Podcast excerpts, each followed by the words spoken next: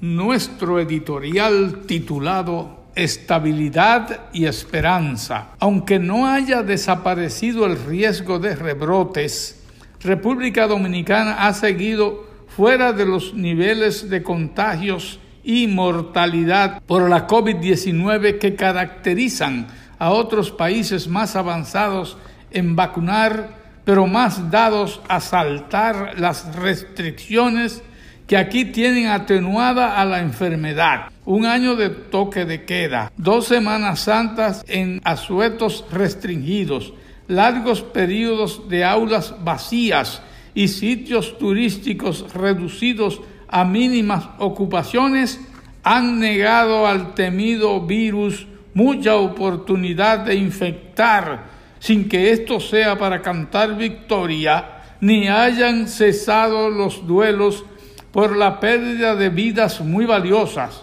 La reanudación moderada y calculada de actividades vislumbra un mejor panorama a mediano plazo que resultaría más tranquilizador si llegaran nuevas vacunas. El país ha tenido un proceso inmunizador satisfactorio, pero se mantiene en riesgo por retrasos en arribo de dosis de los biológicos.